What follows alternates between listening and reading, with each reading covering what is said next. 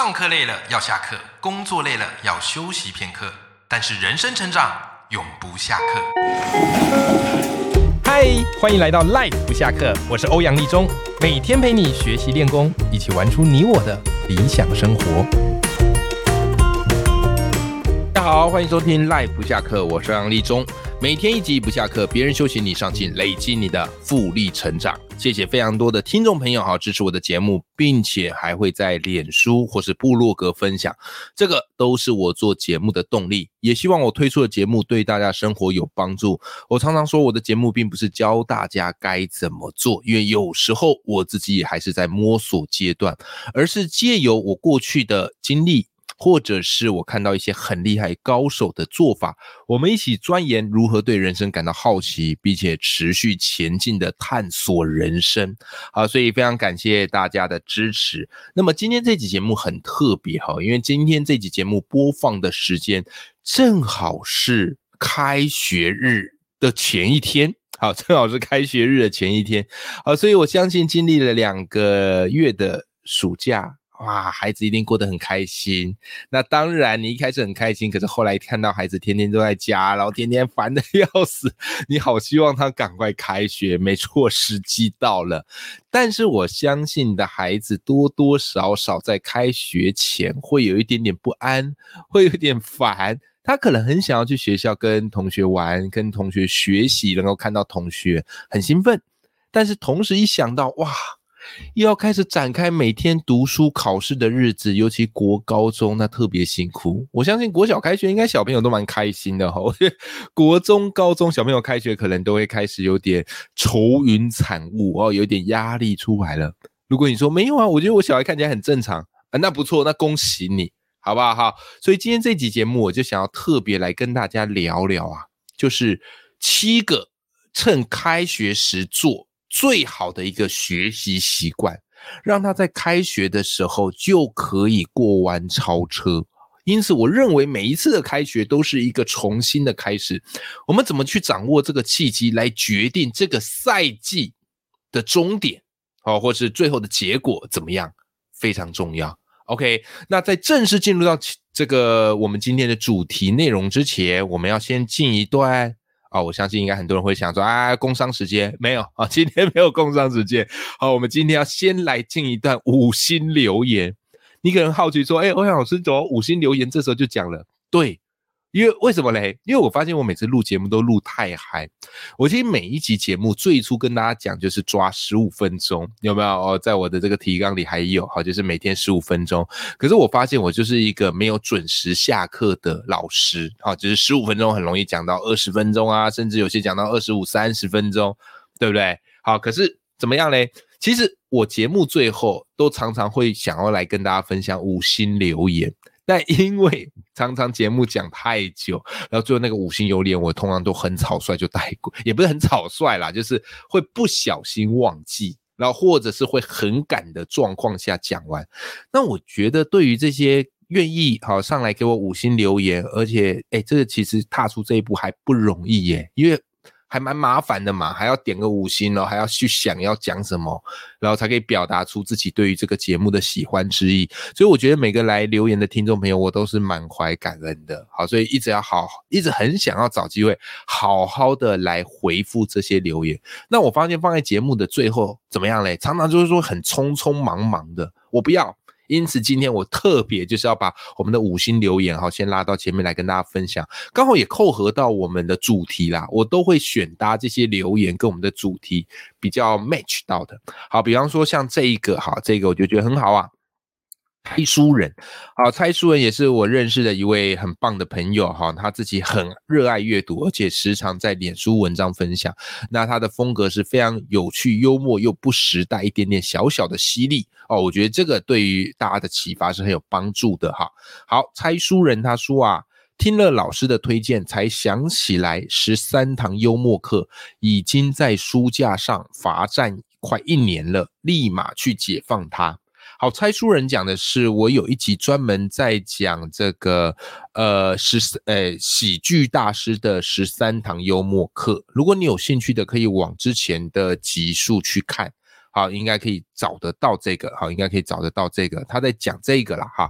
好，那哎，其实猜书人，我发现的确，我们这种热爱阅读的人，很容易就是自己有买了什么书，可是却忘记自己有买这本书，或是放在书架上，因为我们都会有一点收藏控，好，收藏癖。好，比方有时候甚至你知道吗？有些书我买了，结果我不知道我买了，后来怎么样嘞？后来就是我后来又在其他地方看到有人推荐这本书，结果我觉得很棒，就又买了。我会不小心重复买了两次，这个都是很常见的哈。好，所以我觉得有时候听听 podcast 节目，哎，突然回想起哪一本书不错啊，听完之后再把它找回来看，这是很好的。好，谢谢蔡书人的这个分享。好，再来另外一位。哎，这个英文名字我不知道怎么念呢，E N M U M 啊，就我就姑且称为 M 和 M 哈。好，M 说什么呢？他说用 Life 不下课让自己知识快充。哇，我喜欢这个 slogan。哇，M。他分享了非常长的一段，然后我看了非常的感动哈。他说什么呢？他说市面上书如此之多，各领域专家如此之众，还好有欧阳老师用他化繁为简的知识处理系统，先替我们融会贯通出许多知识的原理原则，再经过欧阳老师的爆文写作思维的经验，让这些原理原则化为一句句打动人心的爆点金句，最后再透过欧阳老师轻松又很有穿透力的叙说，好让原本难以下咽的海量知识在。呃，来到听众耳中，已经全数转换为容易入口、很好吸收的知识点，甚至在听完 podcast 之后，还令人回味再三。赖不下课是我每天必要听的 podcast 节目，含金量这么高的节目还可以日更，真是太神奇啦！谢谢欧阳老师制作这么棒的节目，让很难有时间精进自己的留职停薪妈妈能够做点家事，一边听赖不下课，每天跟着老师的脚步快速充电。谢谢欧阳老师，哇，谢谢 M，你目前是所有留言里面，我认为啊，这个怎么讲嘞？哦，写的非常完整，而且又充满这个情感的，好不好？好，非常谢谢你，好，非常谢谢你，好。那其实我觉得，我都怀疑我自己是不是给了 M 怎样十万块钱，他帮我打广告？为什么？因为写的真的太好了，写的太好了，哈。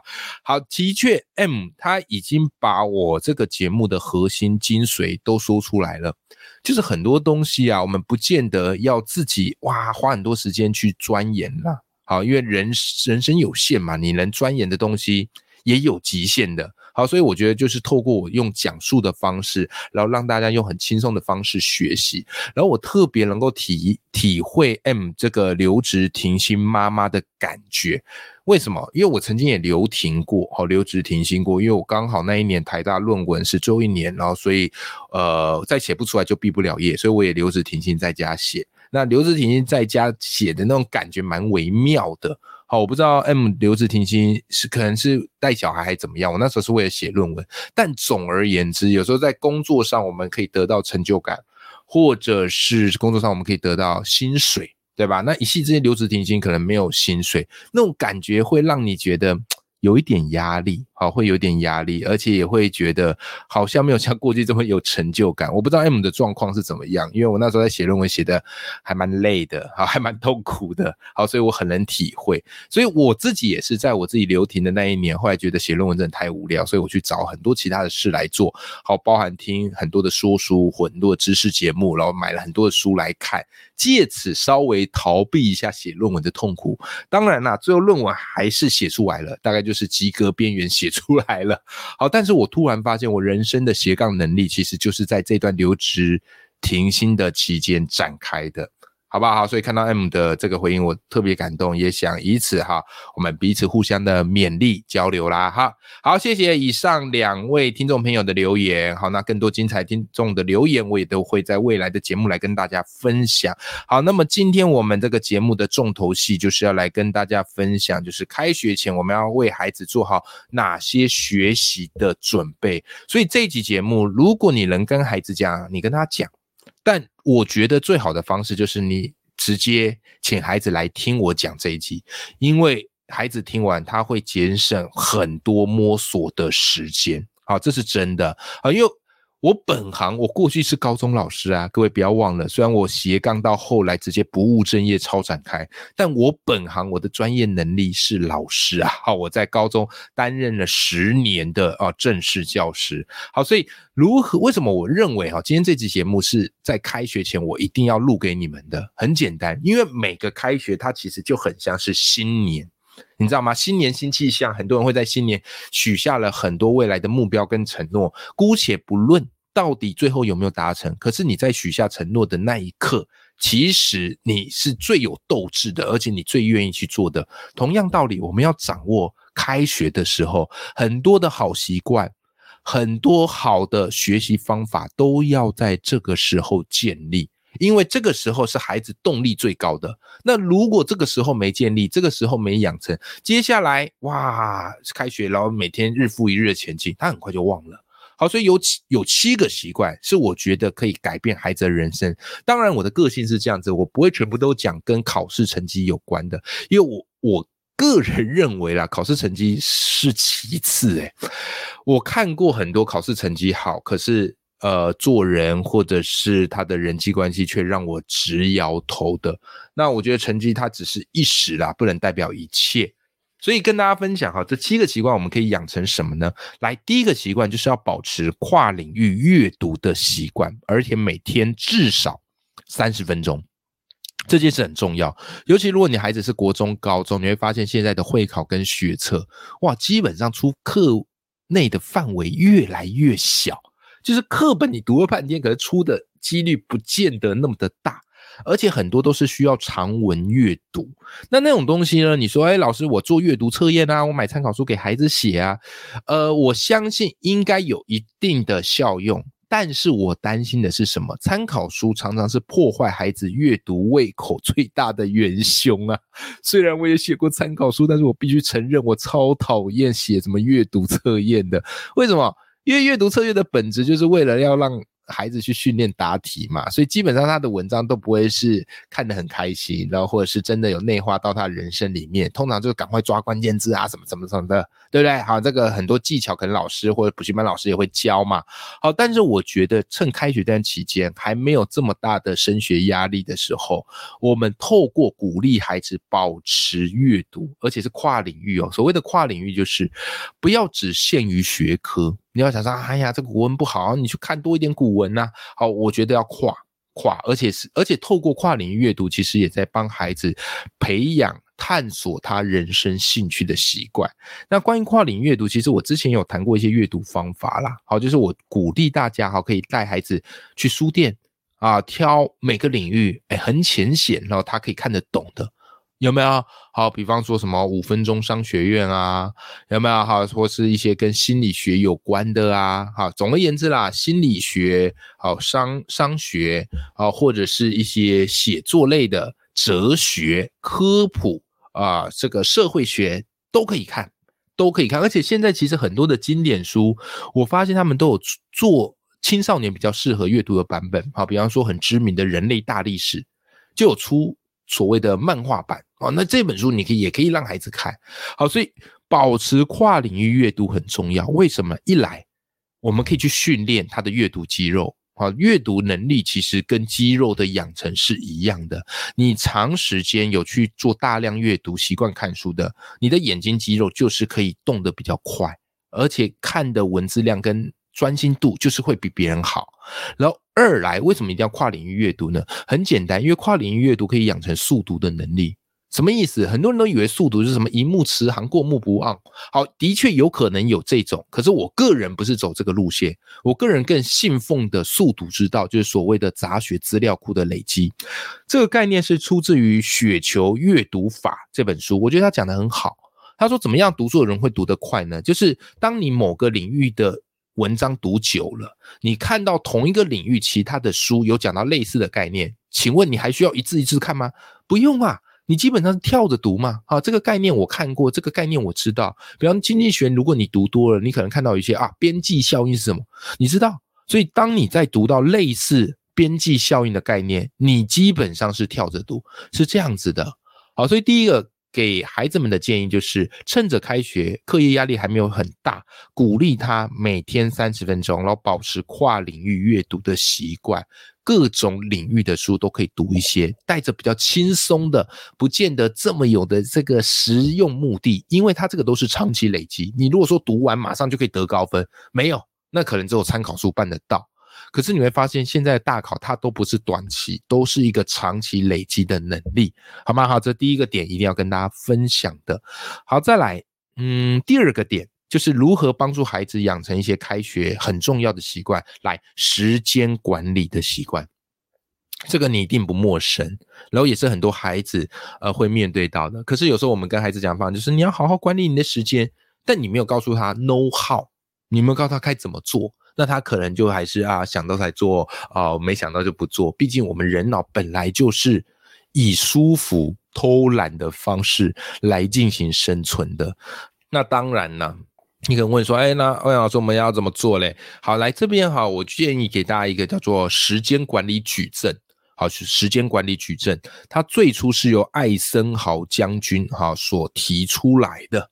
OK，好，那这个时间管理矩阵，它就是一个直线，好，跟一个横线，你就想象画成一个十字交叉啊，画成一个十字交叉，然后在这个十字交叉的纵轴，分别上面写重要，下面写不重要，横轴左边写紧急，右边写不紧急，所以这样子呢，就会出现了四个区块，而这个四个区块又各自有它四个不同的概念。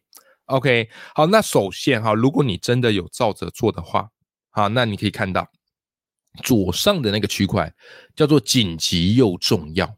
那紧急又重要这类型的事情，就建议一定要马上做，有没有？好，比方来讲，什么叫紧急又重要？明天要考数学，紧急又重要；明天要交历史作业，紧急又重要，有没有？好，这个就是一定要马上做，刻不容缓的。再来第二个曲线，它是这样，就是呃重要。但是不紧急，重要但是不紧急啊！这个东西呢，其实要提前安排哦，你一定要规划时间去提前安排。好，比方什么事情嘞？啊，下个英文假设啊，下个月假设要英文检定考试，哎，重要但不见得这么紧急，对不对？好，然后再来，哎，每天啊，这个要持续慢跑十五分钟，哈，每天要去走一走，运动一下，重要但不紧急。那这种事情呢，都属于需要长期积累来做的。所以我们要放在重要跟不紧急。其实重要不紧急这一块是成功人士最重要的一块，因为他们懂得提前安排。紧急又重要，这个是人性，大家都知道这个马上要做。可是决胜的关键在重要又不紧急的事情。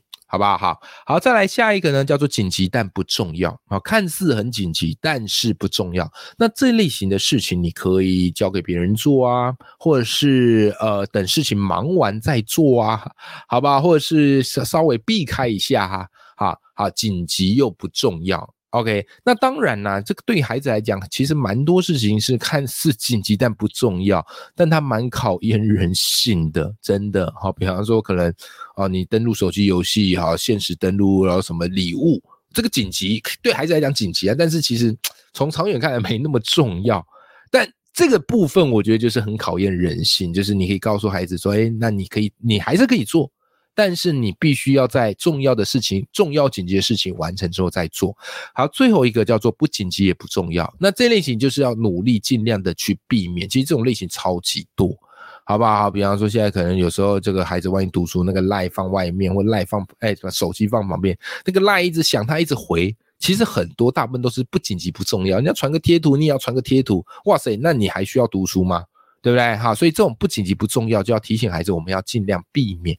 好，所以有了这个时间矩阵，哈，你就可以请孩子啊，针对每一个事情，然后写一张便条纸，然后请他贴在这个时间管理矩阵，然后让他的所有代办事项一目了然。这个是一个非常实用方法。这一招还真不是我乱掰，有一本很经典的书叫做《与成功有约》，里面专门一章节在讲这个。好，所以这个东西孩子该不该会？当然该会啊。好，这个就是所谓的时间管理的部分啊，时间管理的部分。好，接下来第三个也很重要，叫做养成主动承担的习惯。这件事我觉得太重要。为什么？以我自己是老师过来人的经验，通常我们开学会做一件事情，叫做选班级干部，对吧？那通常老师这个班级干部哦，都不会希望是。抽签呐，或怎么样的。所以通常一开始都会请大家自愿。可是我发现一件事，我观察到一件事，年纪越长啊，比方说高中，可能高二、高三啊的孩子，往往自愿的几率也越低。为什么呢？其实他们倒不是说逃避不做，而是他们会蛮在乎同才眼光，会觉得好像自己主动跳出来承担啊，呃，这个懒事啊，好像很爱现啊，然后别人就会觉得你很自以为，就他们很在乎同在眼光。OK，好，这个是青少年的惯性。可是其实我都会蛮鼓励他每一件事情，就是你不要去活在别人的眼光里。OK，好，当你勇于站出来，其实你就已经战胜了大部分的人。好，然后再来哈，我会鼓励他，你可以去鼓励孩子们呢，要勇于主动承担。好，比方说选班级干部，好，自愿。去承担一件事情，不要认为说，哎呀，我承担这件事情，我就没时间读书。你放心啦，我自己当老师知道，班级干部有累到你都没时间那念书吗？哪有，哪有？对不对？通常都只是一个说法，但是主动承担的好处是什么？他会给你下一个心理暗示，告诉自己，开学的第一天，我承担担任干部，我是有能力的，我是可以站出来为大家服务的。他其实对于孩子自信心的养成是非常好的。那如果你开学第一天你就是逃避，什么都想闪，哎呀，这个我不要当，这个好累啊，这个好这怎么样都不要，哇，那我跟你讲。那接下来他的心理暗示就是：我能闪就闪，我能逃就逃。请问你觉得能闪就闪、能逃就逃的孩子，他在学习的养成有机会成功吗？我个人认为很低。当然，我有遇过功课很好，但是非常自私，就比较不完全不愿意承担。我也有遇过，可是从长期来看，他也许成绩能取得一时，可但长远来看，我完全不看好。好不好？我很直白说，我完全不看好。好，所以这个是我建议大家，就是可以鼓励孩子去养成主动承担。那当然，班级干部是一个啦。那有时候有些竞赛，老师问大家，好，比方这个每次开学有一些国语文竞赛，有没有可以鼓励孩子去参加？即便他没那么擅长，但我觉得就是从体验，好，从尝试当中去建立他的学习的信念，好不好？好，好，在第四个。呃，很重要的习惯叫做养成勇于表达的习惯。我跟你讲，很多事情是这样，我相信你一定有去听演讲的经验。每次因为我自己常跑演讲嘛，啊，我自己常当讲者，所以我知道，就是你演讲，如果一开始你就是坐最前面，然后讲者在问什么问题的时候，你会在下面回答他，那接下来整场演讲你会跟讲者的这个交流非常愉快。如果你可能是坐在中后面，然后讲者问什么时候，其实你很想回答，但是你不好意思讲。对不对？然后接下来你整场都会不好意思讲，因为如果突然中间你开始跟他回应，你会觉得大家会觉得你很奇怪。很多人觉得都是我，我们觉得大家会以觉得我们怎么样？对，同样的道理哈，就是开学其实呃，因为这两个月大家不见，所以对于彼此的，如果突然你孩子有一些改变，其实在大家眼里，哎，好像还蛮能接受的。可是如果你是学期中开始改变，那可能在大园里，他就会觉得比较奇怪，所以我会建议啊，就是你可以鼓励孩子养成一个习惯，就叫做勇于表达。就是老师有时候会问一些问题嘛，有些老师他会有一些互动嘛，那这时候呢，不要叫孩子说，哎呀，都完全闭书不讲话，试着跟老师去做互动。OK，老师问什么问题，哎，回答。啊，演讲里哈，就有时候学校安排一些大型演讲，然后公开提问的时候，哎，想个问题来提问。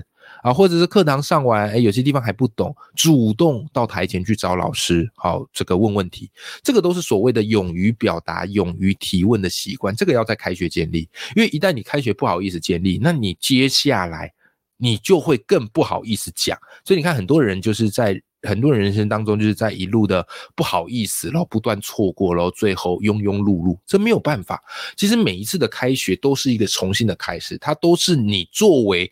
呃，一个转变非常好的注解，或是非常好的一个借口，对吧？哎，你怎么开始提问了？因为开学嘛，我想要给自己有一点新的尝试，合情合理。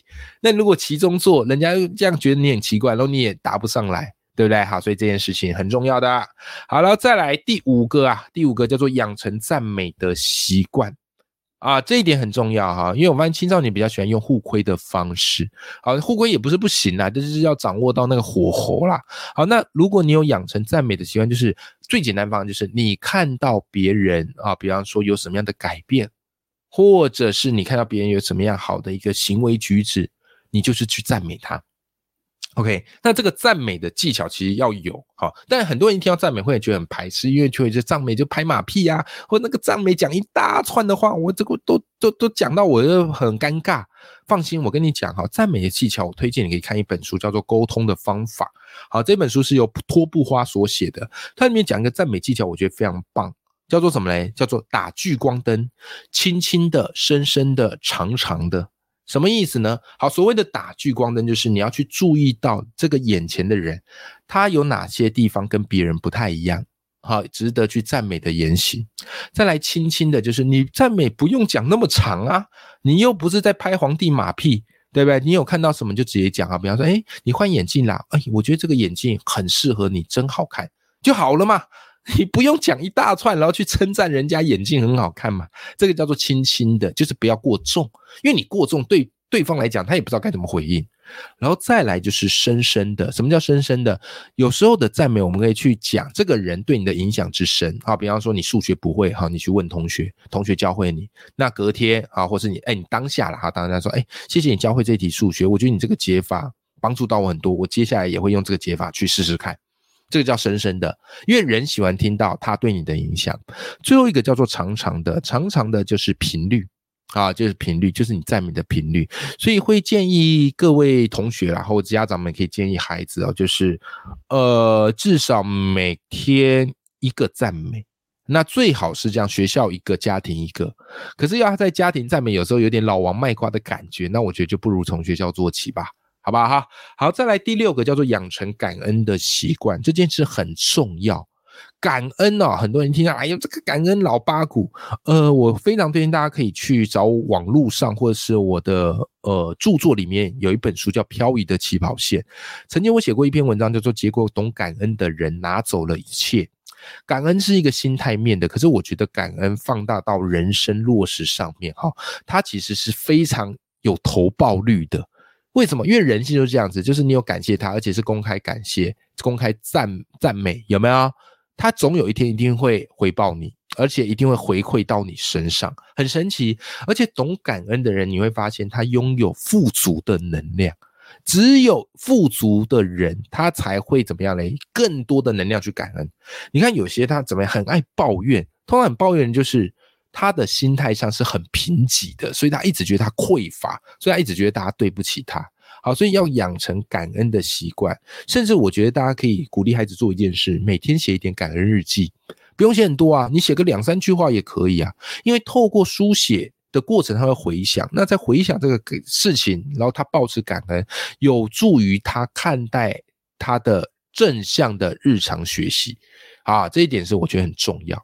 好，最后一点，你看我们今天这集节目特别长，因为今天这集我们是要做一个开学的准备，那这每一点我都觉得好重要，也是我自己常常会对学生耳提面命，甚至都写到我的著作，所以我希望一口气跟大家分享。最后一个是我们要帮助孩子的，叫做呃，让他养成成长型心态的习惯。这点很重要哈，这点有一有一本书专门就在谈这个，叫做心态制胜。那成长型心态也是从这本书出来的。好，那什么意思呢？就是其实我们人的思维模式有两种，第一种思维模式叫做成长型思维，第二种思维模式叫做固定型思维。那成长型思维是这样，他认为任何事情他都可以透过持续的努力学习而把它越做越好。那固定型思维是这样，他认为任何事情都是靠天分，他做不来。也没办法，因为他天分就是不够，所以他很容易放弃。那我跟你讲说，哎，这不是很正常吗？不不不不不，其实随着孩子在学习的过程，然后越大的时候，他们会慢慢开始发现有一些才能上的差别，然后再加上同才之间的耳语，所以他们很容易针对一件事情干脆不去接触，还不是怕失败哦，是干脆不去接触，越不去接触就不会失败了嘛，对吧？所以有时候你问说有没有人参加比赛，没有人，因为他们都不想失败嘛。那最好方式就不做，所以这时候我都会给他们建立一些成长型思维。那成长型思维的思维模式是这样：就是遇到困难，我想要再挑战一下，我觉得透过我后天的努力，一定可以把这件事情越做越好。那这件事情对我而言，它也不是失败，而是我找到了不可行的方法。这个就是成长型思维人，所以我们要常常把这个信念灌输，哎，不要说灌输了，好，就信念交给孩子，有没有？那因此看到孩子啊，不管。做这件事有没有成功？